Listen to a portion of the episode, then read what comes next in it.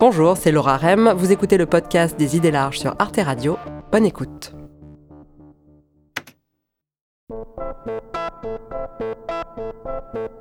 Dans le récit biblique de Babel, les premiers êtres humains parlaient une seule langue, la langue adamique, celle d'Adam et Ève.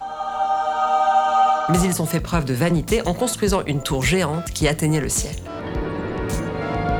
En guise de punition, Dieu a détruit la tour et surtout, il a instauré la multiplicité des langues afin de semer la confusion entre eux, confusion qui se dit Babel en hébreu. Depuis, pour se comprendre, il faut traduire.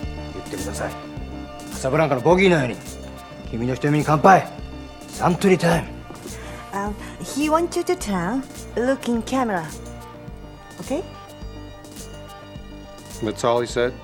Souleymane Bachir Diane est un philosophe sénégalais qui enseigne à l'université Columbia à New York et qui maîtrise sept langues, dont deux mortes. Dans son dernier livre, De langue à langue, il explore les enjeux politiques et philosophiques que charrie la traduction.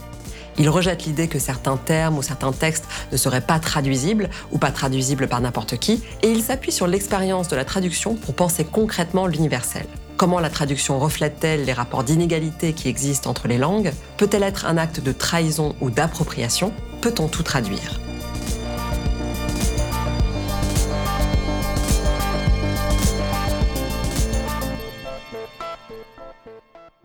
La traduction est loin d'être un geste technique neutre. D'abord parce qu'il existe des rapports de domination entre les langues. Et ça, ça se voit tout de suite sur le marché de la traduction.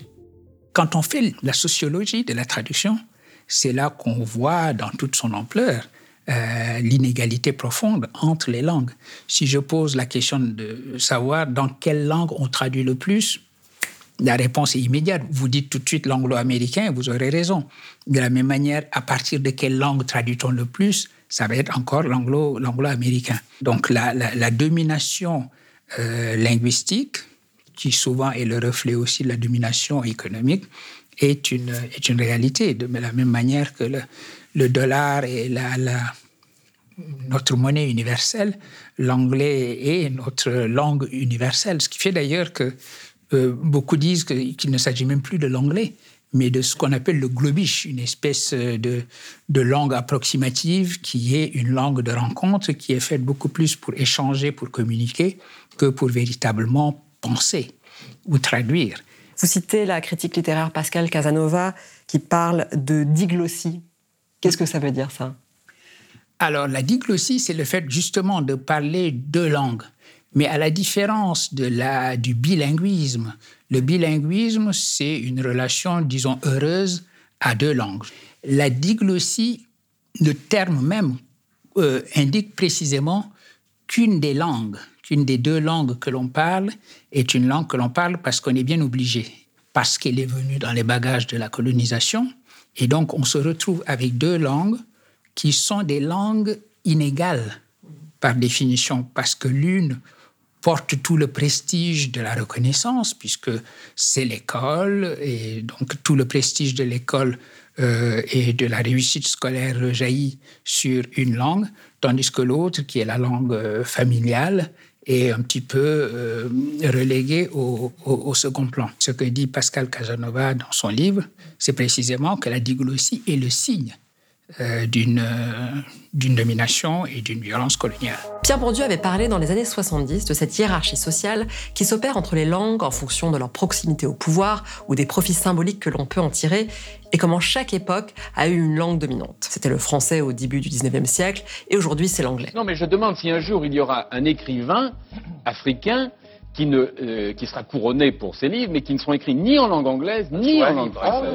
Dans Les pas de Bourdieu, Pascal Casanova a analysé le champ de la traduction et elle a montré que lorsqu'un texte écrit dans une langue considérée comme périphérique et traduit dans une langue considérée comme centrale, c'est perçu comme une ascension, un gain de valeur. Dans son livre, Souleymane Bachir Diane donne encore un autre exemple, plus ancien et plus extrême, de la manière dont la traduction peut participer d'un rapport de domination celui de la première traduction en latin du Coran au XIIe siècle. Comme vous le savez, moi j'ai une vision assez optimiste de, la traduction et du rôle qui est celui de la traduction. Mais en même temps, il faut bien se rendre compte que la traduction a souvent été utilisée précisément de manière euh, violente pour euh, essayer de, de, de, de rapetisser, d'humilier quelqu'un d'autre. Et la première traduction du Coran, dans une langue européenne qui était le latin, a, été une traduction faite dans cet esprit-là. Une traduction menée par euh, Pierre le Vénérable, évidemment euh, ecclésiastique de son État, voulant manifester sa détestation de l'islam, s'est dit, écoutez, je vais vous traduire leur texte et vous verrez bien combien ces gens sont fanatiques, suivent un culte qui est une religion qui n'est pas une religion mais un culte, et en quoi ce culte est démoniaque. Souleymane Bachir Diane est donc au fait de la hiérarchie qui peut s'imposer entre les langues, mais ce qui l'intéresse surtout, c'est de saisir comment la traduction peut aussi construire de la réciprocité. Et il se penche notamment sur le cas de la traduction en français des contes oraux africains. Une manière de, de voir cela serait de dire, voilà, nous avons réussi à imposer la langue coloniale française à ces populations et regardez, ces populations sont en train de traduire leur propre imaginaire, leurs propres mythes et contes et légendes dans notre langue. Donc c'est comme si euh, euh, les auteurs de ces traductions, de ces transcriptions et de ces traductions de la littérature orale en langue française euh, rendaient les armes, en gros, et venaient payer tribut à la langue prestigieuse euh, dans laquelle désormais euh, ils avaient réussi à traduire leur propre culture. Mais si on regarde dans le détail ce qu'ils ont fait, si on lit les textes et si on s'interroge sur la raison pour laquelle ces textes sont devenus des, euh, des fleurons de la littérature mondiale, c'est parce que précisément ils ont su habiter la langue de l'autre avec leur propre imaginaire. Ils ont, et ce faisant, ils ont transformé cette langue. Si je lis dans le détail les textes magnifiques de, de Birago Diop, euh, le conteur sénégalais qui a euh, écrit de si, beaux, textes, les contes d'Amadou Koumba, les nouveaux contes d'Amadou Koumba, ou bien euh, l'ivoirien Bernard Dadier. Quand on lit leurs textes, on sent à quel point ils ont investi la langue dans laquelle ils écrivent, à quel point ils aiment cette langue, à quel point ils ont un rapport jubilatoire à l'écriture dans cette langue et euh, ce faisant, non seulement ils montrent que c'est leur langue, qu'ils se sont appropriés cette langue, mais ils la transforment.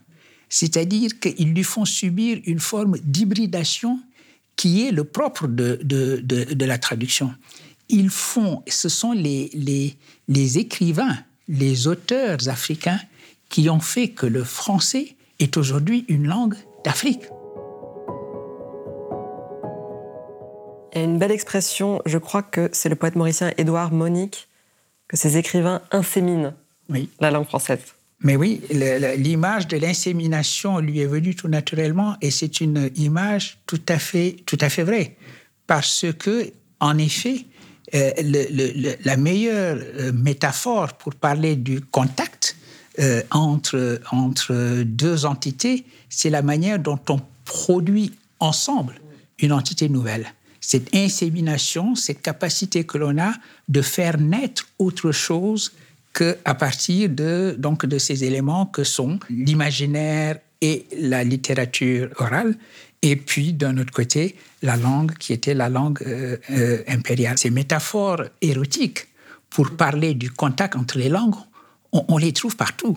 Antoine Berman, philosophe la, de la traduction, quand il parle de mise en contact des langues, à ce, cette espèce d'arrière-plan érotique des expressions qu'il emploie. Et ce n'est pas pour rien d'ailleurs que dans la plupart des langues euh, humaines, le même mot pour dire langue dit à la fois la parole et l'organe. Ah et donc, euh, euh, d'une certaine façon, la traduction et, et le fait de s'embrasser et le baiser euh, ont quelque chose en, commun de ce point de vue-là. Alors j'ai un peu cherché d'autres exemples et j'ai trouvé que en effet en turc et en russe c'est le même mot. En anglais pour dire langue maternelle on dit mother tongue et j'ai découvert aussi qu'en hébreu il y a deux mots pour parler de la langue. Lachon qui désigne la langue qu'on a dans la bouche et safa qui signifie la lèvre, ce qui est aussi très sensuel. Au diable fidélité, nous prenons le baiser sulfureux de la langue source avec la langue cible, le sexy intercourse de l'auteur et du traducteur l'érotisme poignant du traducteur traditore. La traduction potentielle, c'est la traduction libérée de ses joues rouges aux fossettes timorées. La traduction potentielle, c'est la traduction qui se regarde luxurieusement dans le miroir en un geste de réinvention décidée d'elle-même. Je dois dire que je n'avais jamais pensé à cette dimension charnelle de la traduction. Il n'empêche que ce passage d'une langue à une autre est loin d'être un exercice facile. Le traducteur est régulièrement confronté à des notions qui semblent proprement intraduisibles. There's a word in South Africa, Ubuntu.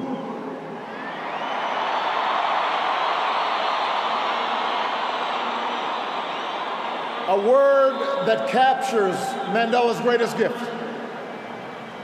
His recognition that we are all bound together in ways that are invisible to the eye. Voilà un mot dont, euh, en bantou dont Desmond Tutu dit qu'il est très difficile à traduire dans une langue occidentale. Il dit, euh, ça peut vouloir dire humanité, ça peut vouloir dire compassion, ça peut vouloir dire fraternité. Ça signifie en gros euh, euh, devenir humain. Mais devenir humain dans la réciprocité. Il faudrait prendre le verbe. Humaniser au sens, parce qu'en français, quand vous dites humaniser, vous me dites humaniser quoi? Parce que humaniser appelle, c'est un verbe transitif, ça appelle quelque chose. J'humanise mes relations avec, euh, avec mon chien, euh, ou j'humanise mon chien d'ailleurs en le considérant comme un humain, etc. Alors qu'ici, humaniser, c'est justement cela. Devenir humain, devenir pleinement humain et le devenir dans la réciprocité. Et donc l'intraduisible est important dans la traduction. La traduction se fait toujours sur fond d'intraduisible mais il faut prendre l'intraduisible au sens que définit euh, la philosophe de la traduction qui est Barbara Cassin, quand elle dit que l'intraduisible, ce n'est pas ce que l'on ne peut pas traduire, c'est ce que l'on ne cesse pas de ne pas traduire, dit-elle. Le rapport entre traduction et intraduisible est intime. Un intraduisible, c'est ce qu'on s'attache à traduire. Autrement dit, ce qui est compliqué à traduire, ce qui ne va pas de soi. Bon. Et donc, euh, ce sont des symptômes de différence des langues. Je choisis les intraduisibles comme symptômes. Et en philosophie même, il y en a. Quand vous dites mind, vous ne dites pas tout à fait Geist, vous ne dites pas tout à fait esprit. Une expression, traduction, c'est trahison, non? Oui, oui, oui, c'est une expression italienne. Oui. Traduttore, traditore, c'est tout ce que je sais dire en italien, à part pizza. mais oui, mais la, trahison est intrinsèque et, et, fait partie de la, de la traduction elle-même. C'est ce que dit le philosophe Paul Ricoeur en disant que dans la traduction, il y a aussi un travail de deuil. Il faut faire le deuil de ce qui, semble-t-il, n'a pas passé le pont.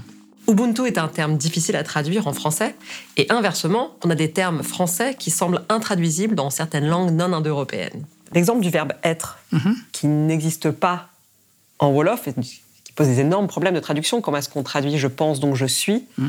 Un jugement rapide va dire ah ben ces langues-là, malheureuses langues, il leur manque quelque chose, elles sont incomplètes parce qu'elles n'ont pas le verbe être. Ce qui est totalement absurde. Toutes les langues savent euh, euh, faire une attribution. Toutes les langues savent affirmer une existence. Simplement, elles ne le font pas comme les langues indo-européennes le font. Et donc, est-ce que je vais dire à ce moment-là que la langue Wolof ne peut pas traduire euh, je pense donc je suis Oui et non.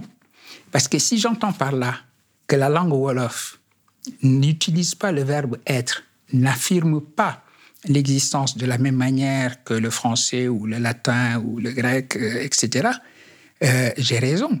Je dirais à ce moment-là que c'est un intraduisible, le cogito cartésien est un intraduisible. Mais euh, l'idée, la démarche, je peux parfaitement traduire cela. Et c'est ça qui est aussi le caractère sublime de la traduction. Et j'utilise ici un mot qui est celui du philosophe Paul Ricoeur. Paul Ricoeur dit la traduction est cette chose qui, qui est à la fois impossible et sublime. Elle est impossible parce que normalement, deux langues ont des philosophies grammaticales radicalement différentes. Je viens de vous donner l'exemple du verbe être. Et pourtant, et pourtant, le traducteur finit toujours par traduire. Autrement dit, dans les langues comme le Wolof, mais aussi l'arabe, l'hébreu et le turc, qui n'ont pas le verbe être, la notion se répartit sur plusieurs verbes différents selon qu'il s'agisse de parler de l'identité, de l'existence ou encore de la localisation de quelque chose. Et pour Suleiman Bachir Diane, ce pont que l'on échafaude entre deux langues participe de la construction de l'universel. La traduction est la manière que nous avons de surmonter la malédiction de Babel. Mhm. Donc, je, reviens à la, au, récit, au mythe, au grand mythe biblique qui veut que les humains, à un moment donné, s'étant montrés très arrogants, euh, Dieu les a punis. Donc, si je fais une traduction, disons, laïque mhm. du, du récit biblique, c'est une description, au fond, de la condition humaine. On dira simplement que notre condition en tant qu'humain, c'est d'être fragmenté en tribus et en nations différentes et en cultures différentes et d'une certaine façon en des mondes différents parce que nous parlons des langues différentes qui sont euh, des relations diverses au monde qui est le nôtre. Et c'est d'ailleurs, par parenthèse, sur ce point-là qu'on trouve dans le Coran l'équivalent du récit biblique qui dit Nous vous avons créé en tribus et en nations afin que vous vous entreconnaissiez. Et c'est là que c'est la raison pour laquelle les philosophes de la traduction évoquent ce mythe en disant que euh, euh, justement la traduction c'est ce qui répond à la malédiction de Babel. Nous sommes condamnés à être des humanités différentes. Eh bien, nous allons reconstituer notre humanité une parce que nous sommes en mesure de traduire des langues différentes, de faire que les langues différentes se rencontrent et s'embrassent et soient en contact précisément parce que nous traduisons. Euh, et, donc la traduction, c'est devenu euh, ce qui se substitue à la langue adamique que nous avons perdue. Il y a un philosophe qui a beaucoup travaillé sur cette question, c'est Walter Benjamin, qui a notamment traduit Balzac, Baudelaire et Proust en allemand, et qui a théorisé sa pratique dans un texte intitulé La tâche du traducteur. Il dit que dans la traduction, dans l'opération de traduction, le traducteur touche du doigt, il pressent euh, cette langue adamique dans l'opération qu'il effectue de traduction d'une langue dans une autre. Normalement, il n'a affaire qu'à deux langues celle à partir de laquelle il traduit et celle qui reçoit la traduction. Mais dans ce transvasement, dans cette mise en relation, il a le pressentiment qu'il y a un troisième personnage, une troisième langue, qui est ce qu'il appelle la langue pure. Euh, euh, cette langue adamique, cette langue au fond qui est euh, la signification même de l'humanité que nous partageons.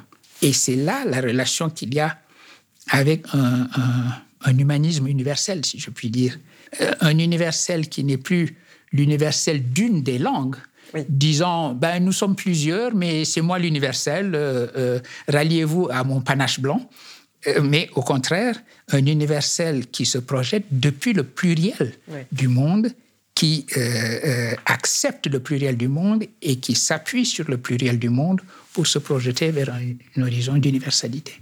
On peut donc critiquer la domination d'une langue pseudo-universelle comme l'anglais ou le globish, tout en affirmant que l'universel pluriel se réalise dans la traduction, qui est elle-même la langue des langues, comme le dit l'écrivain kényan Ngugi wa Thiong'o. Or, pour Suleiman Bachir Diane, à partir du moment où la traduction a partie liée avec l'universel, l'idée selon laquelle le traducteur devrait être sélectionné en fonction de sa proximité avec l'écrivain d'origine n'a pas de sens. La question s'était par exemple posée au sujet du poème qu'avait récité l'américaine Amanda Gorman à l'occasion de l'investiture de Joe Biden en 2021. We, the successors of a country and a time where a skinny black girl descended from slaves and raised by a single mother can dream of becoming president only to find herself reciting for one. Il y avait eu cette polémique au moment où son poème devait être euh, traduit en néerlandais par une poétesse blanche mm-hmm. qui a finalement dû renoncer à le faire euh, puisqu'on disait non, elle s'identifie pas assez à l'expérience noire. Euh, Comment vous analysez cette, cette question? Ce poème a été déclamé dans, à un moment qui était un moment euh, fondamental pour beaucoup de ceux qui étaient là et de ceux qui ont regardé ce qui se passait sur la télévision parce que il capturait vraiment ce poème, la signification de ce moment unique où euh, le monde euh, revenait se, se redresser sur ses, sur ses pieds euh, après avoir vacillé à cause de ce qui s'était passé quelques jours auparavant au Capitole où une bande de néo-nazis avait, avait cru bon de s'exhiber dans les euh, attributs les plus bizarres pour remettre en question la valeur de la démocratie. eh bien, ce poème, il était tout naturel d'avoir envie de le traduire. De traduire, autrement dit, l'expérience qui avait été celle de beaucoup, l'expérience poétique euh, qu'il nous, nous offrait. Et de traduire cette expérience poétique dans les, les langues du monde. Et si je dis, pour traduire ce poème, il faut que j'ai la même expérience que la poétesse qui l'a écrit, c'est-à-dire la même identité. Je me trompe totalement sur la notion d'expérience. J'utilise ici le mot expérience dans deux significations radicalement différentes. Il y a cette expérience poétique qui était une expérience universelle, et il y a l'expérience qui est la mienne, celle d'un homme de, de noir d'un mètre 80. Si je me mets à dire que vous ne pouvez pas me traduire si vous n'êtes pas un homme noir d'un mètre 80, je n'ai rien compris à l'idée d'expérience poétique et surtout je n'ai rien compris à, la notion de traduction. La traduction ne s'effectue pas sur fond d'identité, la traduction s'effectue précisément entre des langues et donc des visions du monde différentes et établit un pont entre ces langues et ces visions du monde différentes.